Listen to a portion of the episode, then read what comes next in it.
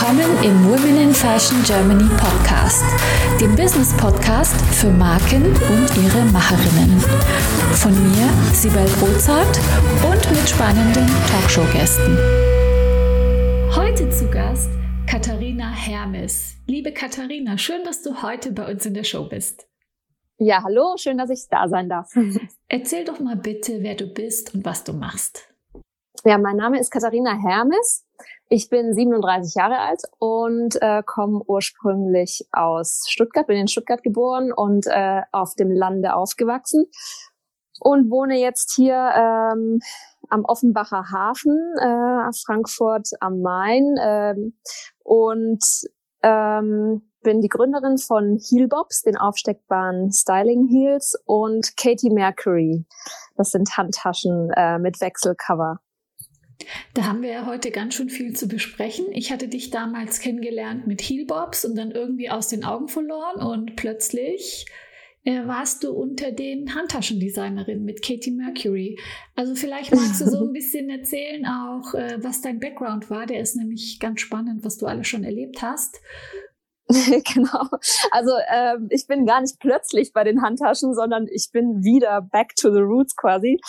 Ähm, ich habe mit 16 meine erste Handtaschenfirma gegründet. Ähm, da hatte ich in der was was mir ein bisschen langweilig in der Schule äh, und äh, da habe ich dann eine Tasche äh, designt und habe die mit in den Urlaub mit meinen Eltern genommen nach New York und schon am Zoll bei der Einreise und dann auch später äh, einfach in den Straßen, in den Restaurants sind mir die Leute echt hinterhergelaufen wegen dieser Handtasche ähm, bis mir dann ein Boutiquebesitzer 500 Dollar geboten hat. Und dann habe ich dem aber gesagt, nein, das ist meine Handtasche, die verkaufe ich nicht.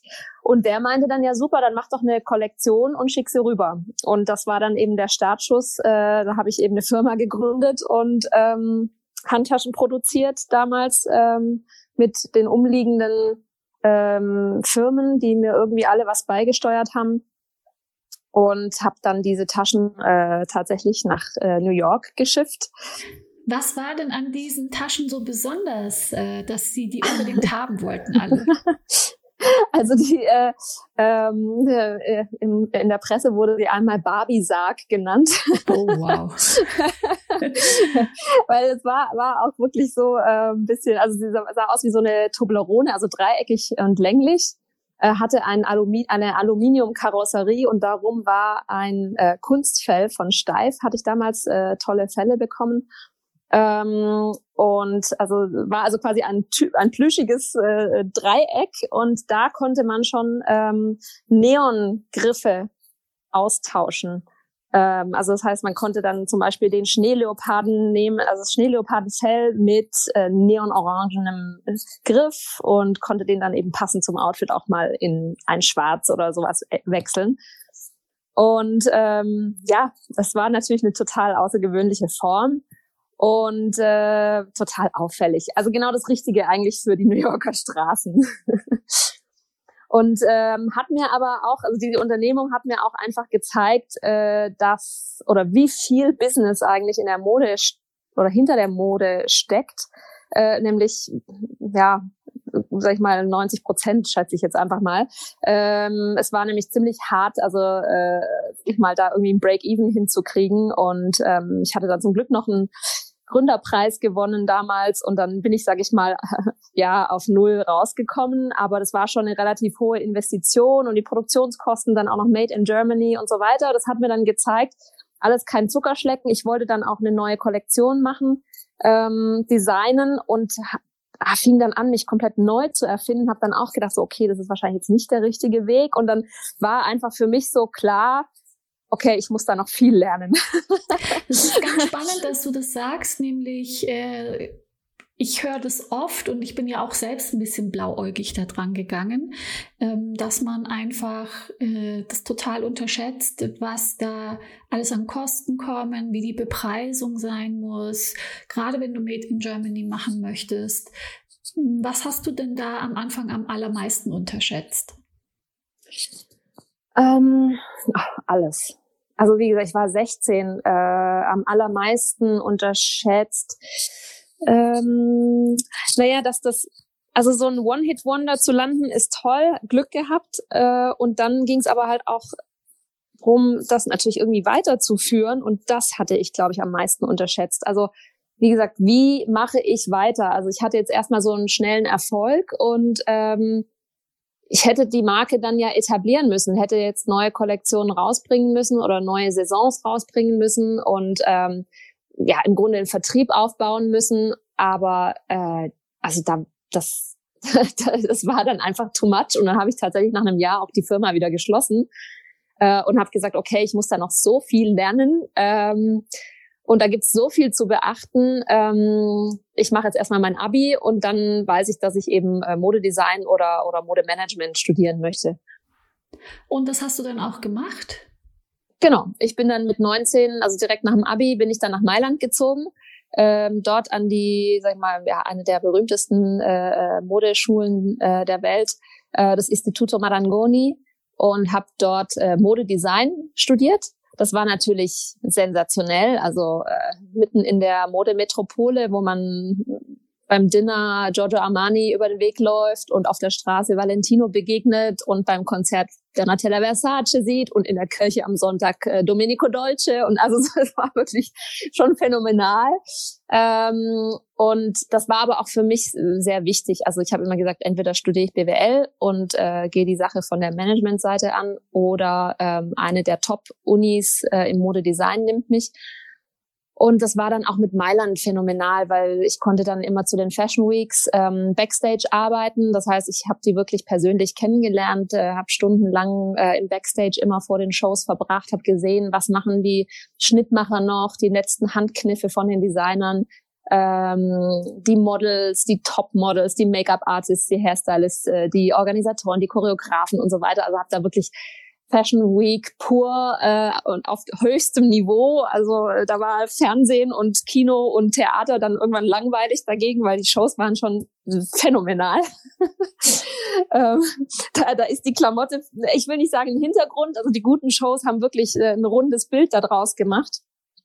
Aber äh, da war das, sag ich mal, nur ein Teil davon, von der ganzen Show. Ähm, also ich weiß noch, ich war einmal bei Bottega Veneta im Backstage und war total enttäuscht. Ich meine, ja, die Accessoires waren toll, äh, irgendwie mit den ähm, geflochtenen Taschen und dann hatten die da noch irgendwie Rosen rauskommen lassen aus diesem Leder geflochten und so. Das waren schon tolle Accessoires, aber die Klamotten sahen aus äh, wie nach dem Zweiten Weltkrieg und ich habe mir gedacht, ey, was, ist das denn für eine Kollektion?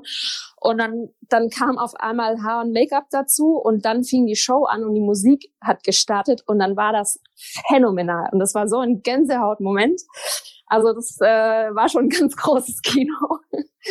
Wahnsinn, da muss man doch richtig ins Träumen kommen und denken, oh, mir steht die ganze Welt offen und äh, ich habe alles zur Auswahl. Was mache ich denn jetzt als nächstes? Wie ging es dir da und was hast du als nächstes gemacht?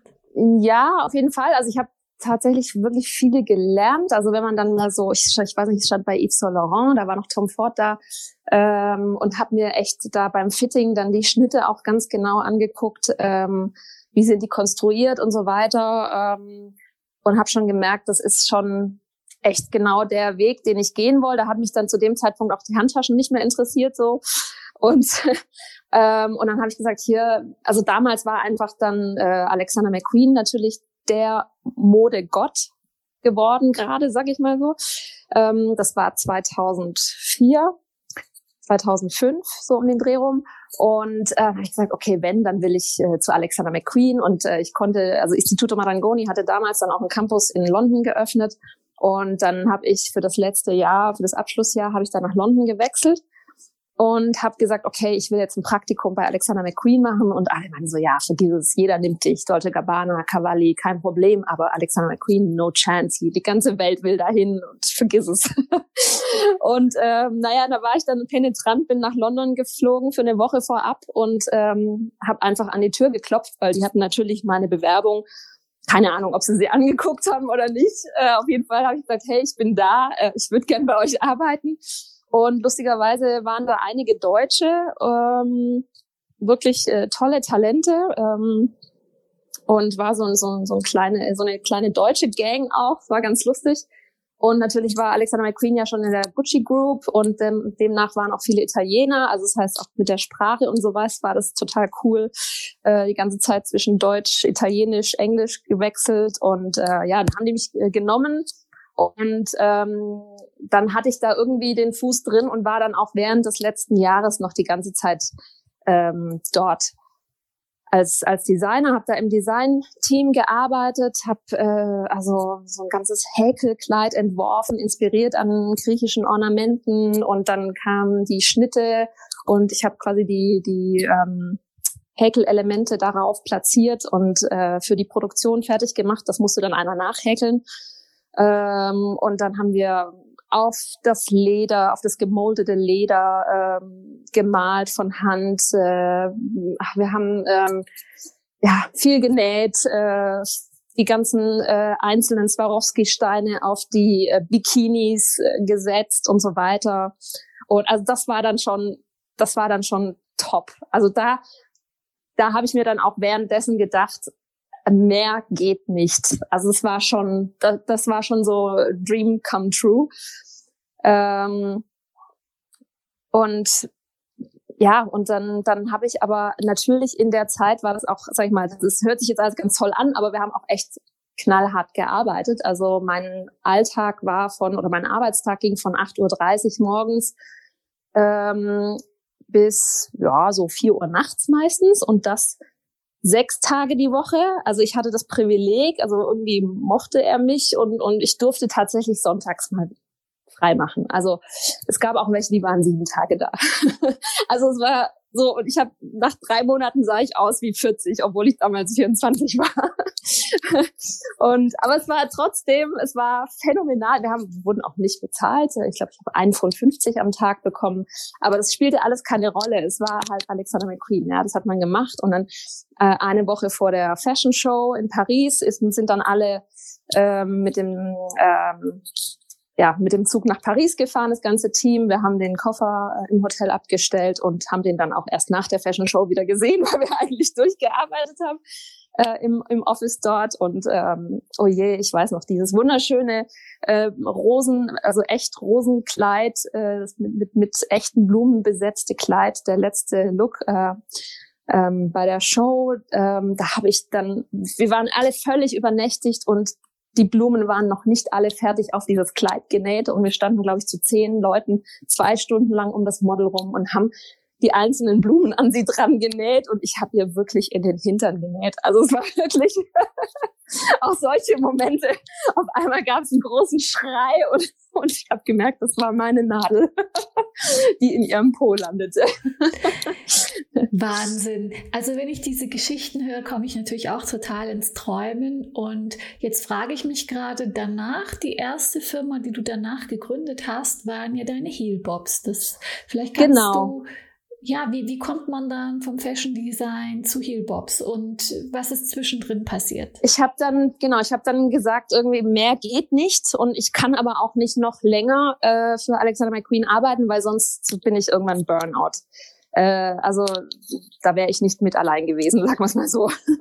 aber da hatte ich keine Lust drauf und London ist eine phänomenale Stadt, aber auch nur, wenn man ähm, also klar, wir hatten natürlich als Alexander McQueen Mitarbeiter echt Privilegien, muss man sagen. Jeder hat dich eingeladen zu irgendwelchen äh, Previews von Theaterstücken, bla bla. Also war schon, sag ich mal, to toll, auch von der Seite her, aber trotzdem hat man halt äh, äh, furchtbar gelebt in einem letzten Loch für viel Geld und äh, also wenn du nicht gerade Millionär bist in London, dann hast du nicht sehr viel, sag mal, äh, ja, kein, kein schönes, keine schöne Lebensqualität an und für sich. Und ähm, so, und dann hatte ich ja eben, wie gesagt, damals mit, mit 16 äh, die Erfahrung gemacht, dass eben das Design nicht alles ist. Man muss ja das Zeug auch noch verkaufen und muss ja auch noch möglichst vielen Leuten gefallen. Und deshalb habe ich immer gesagt, ich will unbedingt auch noch die Business-Seite irgendwie kennenlernen und ähm, hatte dann eben meine Abschlussshow auch vom Instituto Marangoni im Victorian Albert Museum. Das war alles toll. Da hätte auch die Vogue wollte auch meine Kollektion featuren und so weiter. Und ich habe aber gesagt, nee, ich, ich bin noch nicht bereit. Ich kann jetzt auch nicht mein eigenes Label machen. Äh, und bin dann aber zu Mulberry gegangen Und zwar nicht ins Design, sondern eben ins Production Management. Und das waren dann natürlich knallhart Zahlen, Fakten, Deadlines, Kosten, ähm, Qualitätskontrolle und so weiter. Und da habe ich dann eben den Business-Teil wirklich kennengelernt, habe einige gute Hersteller kennengelernt. Ähm, und mit diesem Know-how oder mit diesen zwei Welten, die ich äh, jetzt also kannte, habe ich dann gesagt, okay, ich will aber nicht länger in, äh, in, äh, in London bleiben. Ich muss hier weg, weil es ist einfach keine Lebensqualität hier. Ähm, und zu der Zeit war Gianfranco Ferré gestorben. Die haben ein neues Team aufgebaut und ich sollte eigentlich wieder zurück nach Mailand in deren Design-Team. Und dann war aber da eine sehr hartnäckige Headhunterin aus Frankfurt, die gesagt hat, ey, da ist ein neues Label, du musst kommen, äh, du machst, hast doch Handtaschen gemacht. Ich so, nee, ich komme nicht mehr nach Deutschland zurück. Nee, nee, ich mache auch keine Handtaschen mehr. Doch, guck dir die mal an und so, die sind super cool, die Gründer sind mega, äh, mit denen wirst du dich super verstehen, äh, da kannst du alles machen, was du willst und so weiter. Ja, und das war dann eben George, Tina und Lucy. Und die sind ja hier äh, bei Frankfurt. Und dann habe ich mich irgendwie nach zehn nervigen Anrufen, von der habe ich mich breitschlagen lassen, doch mal nach Frankfurt zu kommen und die mal kennenzulernen. Ja, und dann waren die eben tatsächlich sehr cool. Ja, die waren ja eine Zeit lang richtig durch die Decke gegangen. War das die Zeit, genau. wo du dort warst quasi? Genau, genau. Also das war schon phänomenal. Das war dann natürlich das krasse Gegenteil zu Alexander McQueen, wo wir irgendwie ein Kleid für 20.000 Pfund irgendwie äh, an Madonna angepasst haben oder sowas ähm, oder im Zweifel auch äh, an Kate Moss verschenkt haben, wie auch immer, ähm, versus äh, eine Million Handtaschen verkauft pro Jahr nur in Deutschland. Also das war schon, das waren schon krasse Nummern und da ging es also wirklich dran. Da habe ich dann wirklich ja, mich inspirieren lassen von allen möglichen und wirklich eine Kollektion nach der anderen entworfen. Und das Tolle war dann eben auch, die dann auch mit den Produzenten zusammen entwickelt ähm, bin dann zu den Produzenten geflogen. Wir hatten damals auch ein Hongkong-Office und ähm, also das war, war toll. Ich habe Chinesisch gelernt und, äh, und es war das war auch mega. Und dann war eben das Tolle, dann kam man zurück auf die Fashion Week in Berlin, äh, Bread and Butter, da wurden die dann verkauft oder wurden die dann eben ja, sag ich mal, vorgestellt und dann wollte die ganze Welt wollte ja die haben und äh, da war wirklich die Verknappungstaktik auch angesagt. Also nicht jeder hat die Georgina Lucy Taschen damals bekommen und äh, ja, die sind da aus der Hand gerissen worden. Das war der Wahnsinn. Und dann stehst du halt, ja, in Deutschland standst du dann halt irgendwo an auf der Straße an der Ampel und hast halt zehn Taschen von dir über die Ampel laufen sehen. Also das war schon genial. Also es war ein anderes Genial. Andere Zeiten, anderes Genial, genau. Und genau, genau. Und dennoch aber hatte ich eben, also ja, also ich bin relativ klein auch, ne, aber nicht nicht nur deshalb. Ich trage immer High Heels. Also mich in Turnschuhen gibt's oder in, in flachen Schuhen gibt's fast, also gibt's eigentlich nicht. Ähm, und das war auch sowieso in den Design-Teams war das überhaupt kein, kein kein Ding. Also jeder hatte High Heels an. Und äh, auch bei, bei Alexander McQueen und so hatte ich jeden Tag von morgens bis nachts um vier auch immer High Heels an. Also das war überhaupt kein Thema. Das gehörte einfach zum Business-Outfit. Das gehörte auch, oder ich finde auch schöne Schuhe machen das Outfit können es aber auch zerstören. Also für mich gehören schon auch häufig die High Heels einfach dazu in verschiedensten Designs, ja. Und dann, klar, aber war das halt dennoch so, wir hatten einen tollen Holzdielenboden da in den London Office und ähm, ähm, ich bin halt ständig irgendwo in den Ritzen stecken geblieben. Und das hat ja nicht aufgehört. Also auch bei Georgia Lucy, aber hatten wir auch einen tollen Holzdielenboden. Auch da bin ich ständig irgendwo stecken geblieben, ja. Und es ist einfach dieses bekannte Problem, wenn man, ne, wenn man Stilettos trägt, Pfennigabsätze, nimmst halt irgendwie bei Kopfsteinpflaster jede Ritze mit und ähm, im, in der Wiese erifizierst du dann die Wiese mit deinen Heels und danach sind die dann schl schön schlammbedeckt oder zerkratzt und so weiter. Ja, und da habe ich einfach gesagt, Mensch, irgendwie, da muss es doch was geben. Und es gab aber irgendwie nichts. Und habe dann gesagt, ich weiß es jetzt. Jetzt, jetzt weiß ich, was ich mache. Also ich wollte auch nie äh, mich irgendwie selbstständig machen mit irgendwie der millionsten Handtaschenmarke oder mit dem millionsten normalen. Ich brauchte also irgendwie ähm, ein USP, oder halt irgendwie eine, ein Alleinstellungsmerkmal hatte ich mir vorgenommen und habe ich gesagt, super, das ist es. Also war wirklich wie so ein Blitzgedanke eines Tages. Habe ich gesagt, das ist es, das mache ich. Wusste dann auch relativ schnell, wie die aussehen müssen von der Symmetrie oder von der Geometrie her, dass man ähm, den Schuh, also die, die Schuhgeometrie nicht verändert beim Gehen, äh, sonst werden die Schuhe eilig. Ja, gerade bei Stilettos geht es gar nicht und ähm, wusste also, dass die irgendwie sich nur nach vorne äh, hin vergrößern dürfen unter den Fußmittelpunkt. Und ähm, ja, und dann kamen aber tatsächlich nochmal zwei Jahre, in denen ich an dieser Form gearbeitet habe, parallel zu, zu meinem diese, also äh, Handtaschendesign-Job. Und es war halt einfach immer so ein Gedanke, der sich da festgesetzt hat, ne? Einmal dran gedacht, der war festgesetzt und dann bin ich da an, an den an meinen freien Tagen, in meinen Urlauben bin ich dann irgendwo hin gefahren ähm, und habe eben mit Spritzgussunternehmen gesprochen, mit Ingenieuren, wie kann das gehen, wie funktioniert so ein Werkzeug, äh, um so ein Produkt herzustellen. Und ja, als das dann fertig war, bin ich bei, bei Georgina Lucy dann raus und ähm, habe die Firma gegründet. Das war 2013. Möchtest auch du mit deinen vorhandenen Potenzialen, Fähigkeiten und Kenntnissen deine unverwechselbare Marke im Fashion- und Lifestyle-Segment aufbauen? Ich helfe dir gerne bei der Gründung deiner eigenen Marke, biete dir meine Erfahrungen, meine Plattform und den Zugang zu meinem exklusiven Netzwerk. Triff jetzt deine Entscheidung und vereinbare dein kostenfreies Vorgespräch mit mir auf womeninfashion.de slash mentoring. Wahnsinn. Und dann warst du ja plötzlich überall. Du warst auch in der Höhle der Löwen. Magst du da mal ein bisschen genau. deine Erfahrung erzählen? Ja, also genau, das war dann, äh, ich hatte dann äh, den Gründerpreis hier in Frankfurt gewonnen und äh, da kam dann einer der Juroren zu mir und meinte so, hey, du musst jetzt äh, äh, Marketing machen und es gibt nichts Besseres als Fernsehen, kannst du dir aber nicht leisten, geh doch mal zu der Hülle der Löwen. Das war wirklich sein seine Idee. Ich kannte das auch. Das war, das war, da war gerade die erste Staffel draußen. Ähm, ich hatte das noch gar nicht gesehen. Und und dann habe ich gedacht, naja, okay, why not? Äh, und habe da einfach hingeschrieben. Die fanden das Produkt äh, äh, ja einzigartig und haben gesagt, ja, auf jeden Fall, bist du dabei. Und dann hatte ich mich äh, mit meinen Beratern äh, eben auch zusammengesetzt, äh, um eine Firmenwertung aufzustellen und äh, mich da ein bisschen vorzubereiten und so. Und äh, ja, hatte dann da eben den Pitch vor den Löwen und das war damals, sage ich mal, das war dann die zweite Staffel. Und das war jetzt, sage ich mal, noch nicht so wie heute. Also da war noch nicht so, ja, ich mal, hochkarätige Leute. Aber der einzig, die einzig interessante für mich wäre die Judith Williams gewesen. Ähm, alle anderen wären für so ein Modeprodukt eh nicht in Frage gewesen. Und die äh, Löwen, so aller Dümmel oder so, die waren da einfach auch noch nicht. Oder, oder Maschmeyer.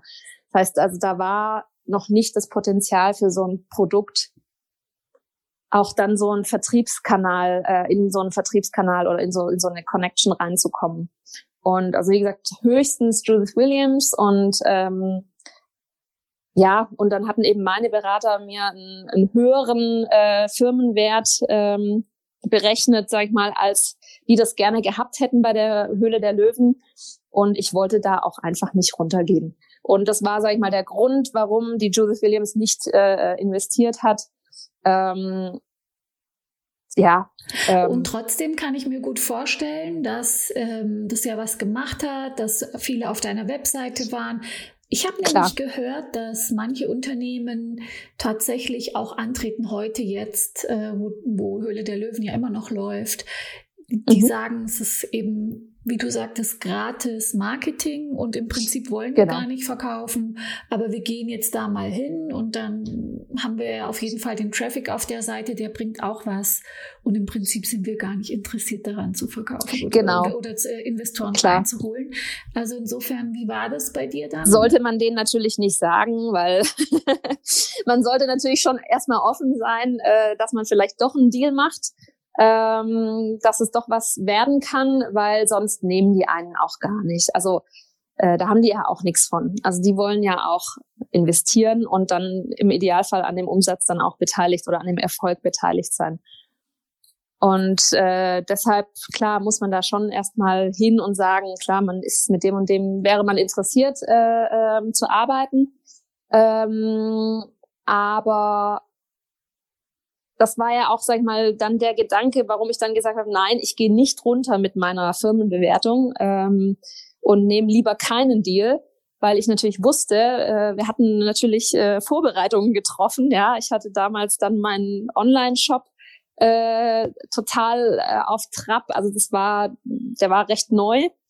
Ähm, und wir hatten eine Server-Cloud damals dahinter geschaltet schon, weil ich hatte den Zahlen nicht getraut und das war auch gut so, ähm, die mir äh, da ähm, ja die Produktionsfirma genannt hatte. Also äh, die hatten irgendwas von 15.000 concurrent Usern gesprochen und egal, das hätte unser Server von der Website eh und von dem Webshop eh nicht hingekriegt alleine. Deshalb mussten wir eine Server Cloud nehmen und da war ich glaube ich eine der ersten, die irgendwie so eine Cloud dahinter geschaltet hatte.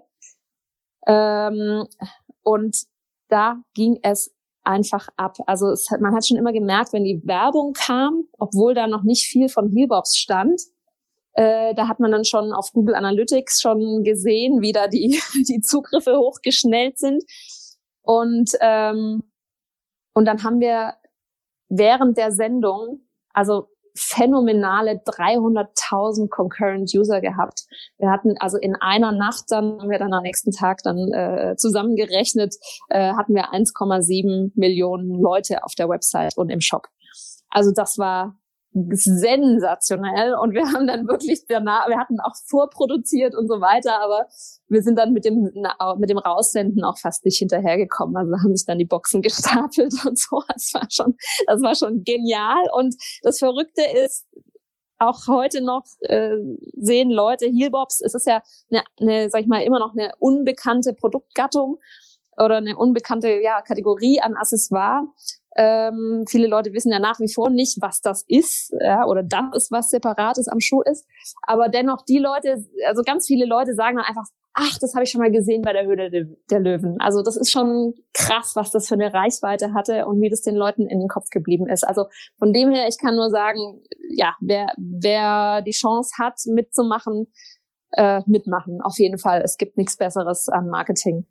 Apropos Marketing, ich habe neulich eine Instagram-Seite gesehen oder das Profil mir angeschaut und da stand dann nicht bekannt aus Höhle der Löwen. Und ich habe erst Höhle der Löwen gelesen und dachte, ach, die waren ah, ja. auch bei Höhle der Löwen. Dann habe ich noch mal genau nachgelesen, da stand nicht bekannt aus Höhle der Löwen. Das ist auch spannend. wie Schlau. kommst du denn jetzt? Okay, und dann irgendwann hast du aufgehört und hast mit den Taschen angefangen, wenn du das vielleicht noch erzählst.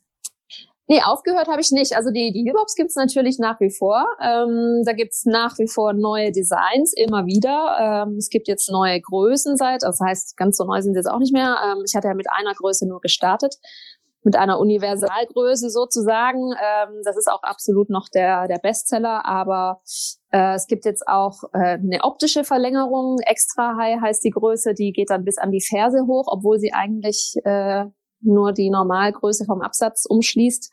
Und dann gibt's eben noch für Kitten Heels so ganz kurze, weil ich meine, na, bringt ja nichts, ne? Wenn du flache Kitten Heels anhast, bleibst trotzdem in den Ritzen stecken. Und dann gibt's eben so drei Zentimeter ähm, Heelbobs für, für die Kitten Heels.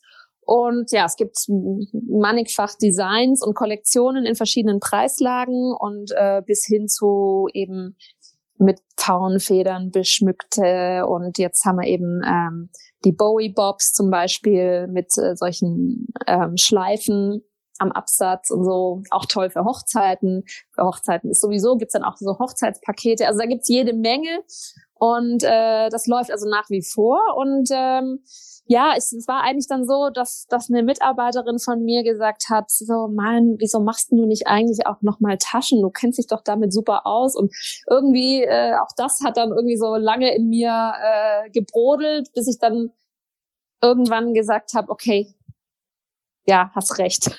ich mache jetzt einfach auch noch Taschen, aber natürlich nicht nur nur einfach irgendeine Tasche, sondern bei mir müssen die Sachen irgendwie immer äh, personalisierbar sein. Also es war damals mit 16 schon mit diesen Henkel mit dem Griff, den man austauschen konnte, die Farbe wechseln konnte.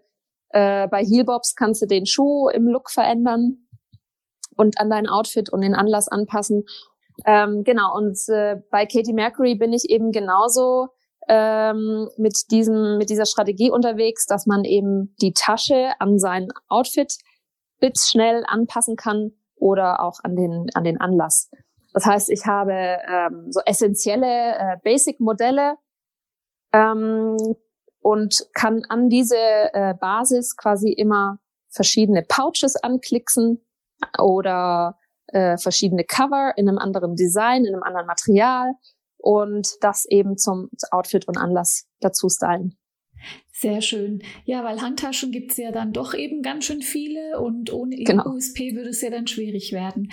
Äh, das ist ganz cool genau. gemacht. Also wie, wie sind denn da deine Vertriebswege jetzt? Hast du, du hast einen Online-Shop und wie machst du sonst? Was machst du sonst noch? Ja, also ich habe äh, im Corona-Jahr 2020 dann doch gestartet. Ich hatte mir über, lange überlegt, soll ich es machen, soll ich es nicht machen und habe dann eben nur online gestartet. Blieb ja auch nichts anderes übrig. Ähm, wobei man natürlich sagen muss, es ist natürlich auch jetzt der Fokus. Also mit Heelbobs habe ich damals nur ähm, B2B gestartet ähm, und habe über die Messen an, an den Einzelhandel verkauft. Aber einfach auch, weil das damals noch nicht so so ja etabliert war einfach mit Online-Shops und die Einkäufer von den tollen Geschäften kamen wirklich zu mir und haben mich gefragt, hast du eine Website? Ja oh, hast du auch einen Online-Shop? Und ich so, nein. Na gut, okay, dann schreiben wir die Order. Weil hättest du einen Online-Shop, würden wir erst gar keine Bestellung aufgeben. Und ähm, ja, dann gab's, äh, dann, dann haben die bösen Online-Shops ja ganz viel in der, in der Modebranche verändert. Äh, ähm, zum Leid vieler Einzelhändler und da hatte ich dann wirklich 2017 auch so eine leichte äh, Insolvenzwelle an Kunden, ähm, und aber ich denke mal, dass die Leute, die sich oder die Shops, die sich äh, von vornherein äh, offen für das Online-Thema gezeigt haben, die gibt's auch nach wie vor. Und ähm, das gehört jetzt einfach dazu. Und deshalb bin ich jetzt sogar bei Katie Mercury eher äh, auf dem Trip, dass ich sage, ich mache mehr online, also sag ich mal eher äh, 70 Prozent online und habe aber natürlich so ein paar ähm, Top-Kunden wie wie Bräuninger zum Beispiel, ja, die einfach ähm, dann auch in ihren ähm, Kaufhäusern die Marke ver vertreiben dürfen. Mhm. Ich sage es ja immer wieder, heutzutage kann man das eigentlich nicht, kann man nicht entweder oder machen, sondern muss man eigentlich genau. beides machen. Und ich habe auch schon von manchen Marken, Marken gehört und ich finde es eigentlich auch schlau zu sagen, okay, das, was es vielleicht im Einzelhandel gibt, gibt es nicht im Online-Shop oder die Preise sind anders oder man genau. kann sich ja trotzdem eine Strategie aussuchen, die dann beiden gerecht wird. Also genau, das muss man machen. Ja, muss, das muss man auf jeden Fall. Weil eins ohne das andere ist ja also das ist nicht mehr zeitgemäß. Das ist nicht zeitgemäß und es hilft auch keinem mhm. weiter. Also insofern gehört schon beides dazu. Genau, absolut, ja. Und äh, ja, es war jetzt ist jetzt die Frage, war das jetzt schlau, äh, in dem Pandemiejahr zu starten, weil ich meine, außer äh, Jogginghosen und äh, Outdoorjacken wurde vielleicht nicht viel eingekauft, denke ich mal, und Klopapier natürlich. Ähm, ähm, also das hat man schon gemerkt, die die Kunden oder die, die, die ja meine Zielkundin ist da schon, äh, sage ich mal, erstmal auch vorsichtig, vorsichtig gewesen, was gibt sie aus in dem Corona-Jahr. Aber ähm, das ist jetzt halt deshalb noch total am Anfang. Ja, ich habe noch keine einzige Messe besucht äh, mit der mit der Marke und ähm, bin da noch gar nicht die die die Vertriebswege gegangen, die ich eigentlich gerne gehen würde. Und deshalb gibt es jetzt bevor, aktuell. Ja, genau, ja absolut, absolut. Also eigentlich besteht auch der Lounge dann noch so richtig bevor, weil wie gesagt, das war jetzt so, so ein Soft Quick Lounge äh, kurz vor Weihnachten haben wir gesagt, so Online-Shop, aber äh, was ich auch gesagt habe, ähm, dieses Thema ist eben, naja, dadurch, dass wir eben die Taschen jetzt äh, äh nicht in irgendwelchen Shops angucken können und in der Hand halten können, haben wir einen AR-Konfigurator, äh, einen AR äh, Fitting Room gebaut auf der Website. Also äh, Augmented Reality Fitting Room, wo man quasi die Tasche schon mal vor sich auf den Tisch stellen kann per Augmented Reality. Das äh, funktioniert mit iOS-Geräten und ähm, da kann man dann schon mal gucken, wie groß ist die Tasche, wie sieht sie von hinten aus, Ähm, und das ist, denke ich mal, ein Schritt, den ich definitiv, äh, also sagen wir, in die Zukunft äh, gerichtet habe und, und der auch das auch weiter ausgebaut wird. Ähm, die Leute wollen, denke ich mal, in Zukunft auch zu Hause mehr von dem Produkterlebnis haben mit den neuen Technologien.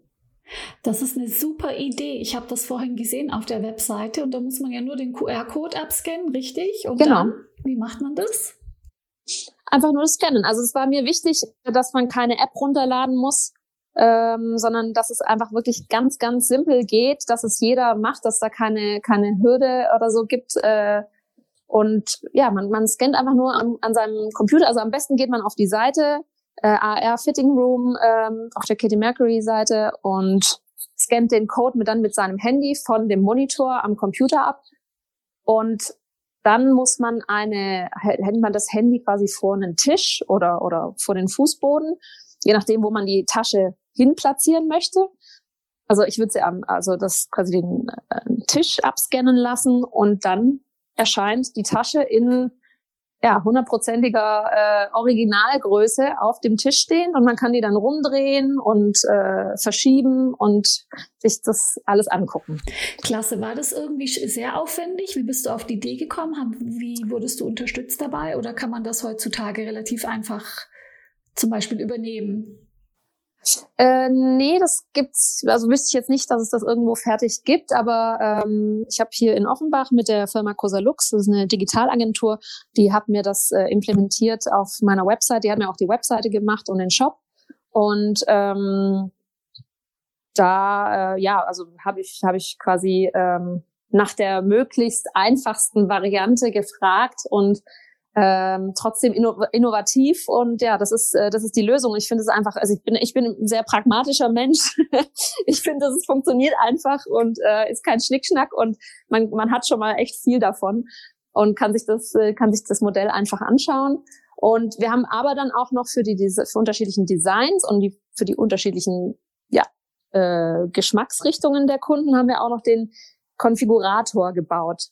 Und da kann man sich dann also tatsächlich auch äh, die Tasche selber zusammenstellen. Und auch der wird noch ganz toll erweitert. Äh, da kann man dann äh, in Zukunft auch noch äh, Initialien drauf machen. Und ähm, äh, es gibt jetzt dann auch die neue Kategorie bald, ähm, die Charms. Das heißt, ähm, also bei Katie Mercury funktioniert das so, man kann alle, Mod, Mod, äh, alle Elemente zusammenklipsen durch äh, so spezielle Magnete. Und da sind die Cover, die gehen eben auf alle Magnete drauf. Und es wird aber eben auch pro Magnet, Magnet eben äh, Charms geben. Dann kann man eben auch noch die, äh, also ganz wild, was ich, die Blumen selber zusammenstellen oder äh, jetzt Perlen dran machen. Wir haben gerade ein Hochzeitsmodell, wo man sich die Perlen auf die äh, auf die Nieten quasi draufsetzen kann. Und ähm, das kann man eben auch im Konfigurator dann so bauen, dass man, dass ich zum Beispiel die silberne äh, Bag Number One nimmt und sich aber Python Straps dran macht und ähm, sich noch ein Fellcover draufsetzt oder so. Das klingt super. Also auf jeden Fall lohnt sich äh, mal auf die Seite zu schauen und dann mal ein bisschen rumzuprobieren. Und wer da vielleicht äh, selber etwas Ähnliches in seinem Shop implementieren möchte, kann sich ja vielleicht an dich wenden und ja, absolut, mal, äh, um Rat bitten. Ich habe jetzt noch die Frage, was war so die größte Herausforderung in deiner Karriere für dich so ganz persönlich? Die größte also ist tatsächlich äh, der Vertrieb, muss ich sagen. Das ist äh, Vertrieb und Marketing. Das ist, ich bin einfach ein Produktmensch. Also das ist immer, das merke ich jedes Mal irgendwie. Das ist äh, ich kann toll mein, mein Produkt vorstellen und ich bin begeistert, aber äh, ich bin einfach nicht der Vertriebs- und Marketing-Typ. Und ähm, ich genieße es wahnsinnig, Produkte zu entwickeln, daran rumzutüfteln.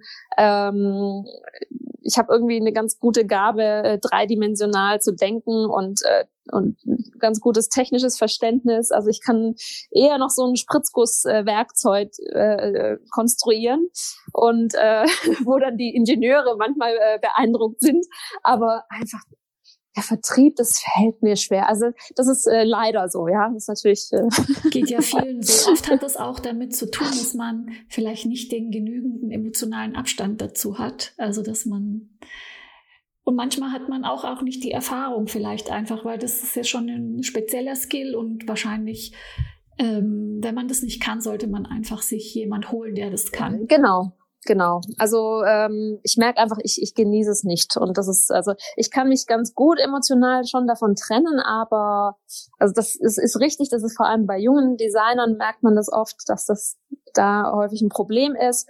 Aber bei mir ist es tatsächlich so, also bevor ich äh, eine eine, eine Sales-E-Mail schreibe, setze ich mich lieber ran und mache 20 neue Designs oder, oder, oder die Verbesserungen an einer Handtasche.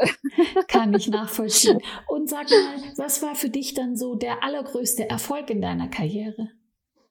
Ha, der allergrößte Erfolg ähm, war, oh je, äh, gab es viele, also mit Heelbobs äh, gab es viele, also äh, gab in, in, in allen Etappen gab es da immer wieder große Erfolge. Ähm, mit, mit Heelbobs war es zum Beispiel ähm, Katy Perry hatte Heelbobs getragen und dann wurde auch ein, äh, unser Werbespot dann auf ihren Konzerten ausgestrahlt.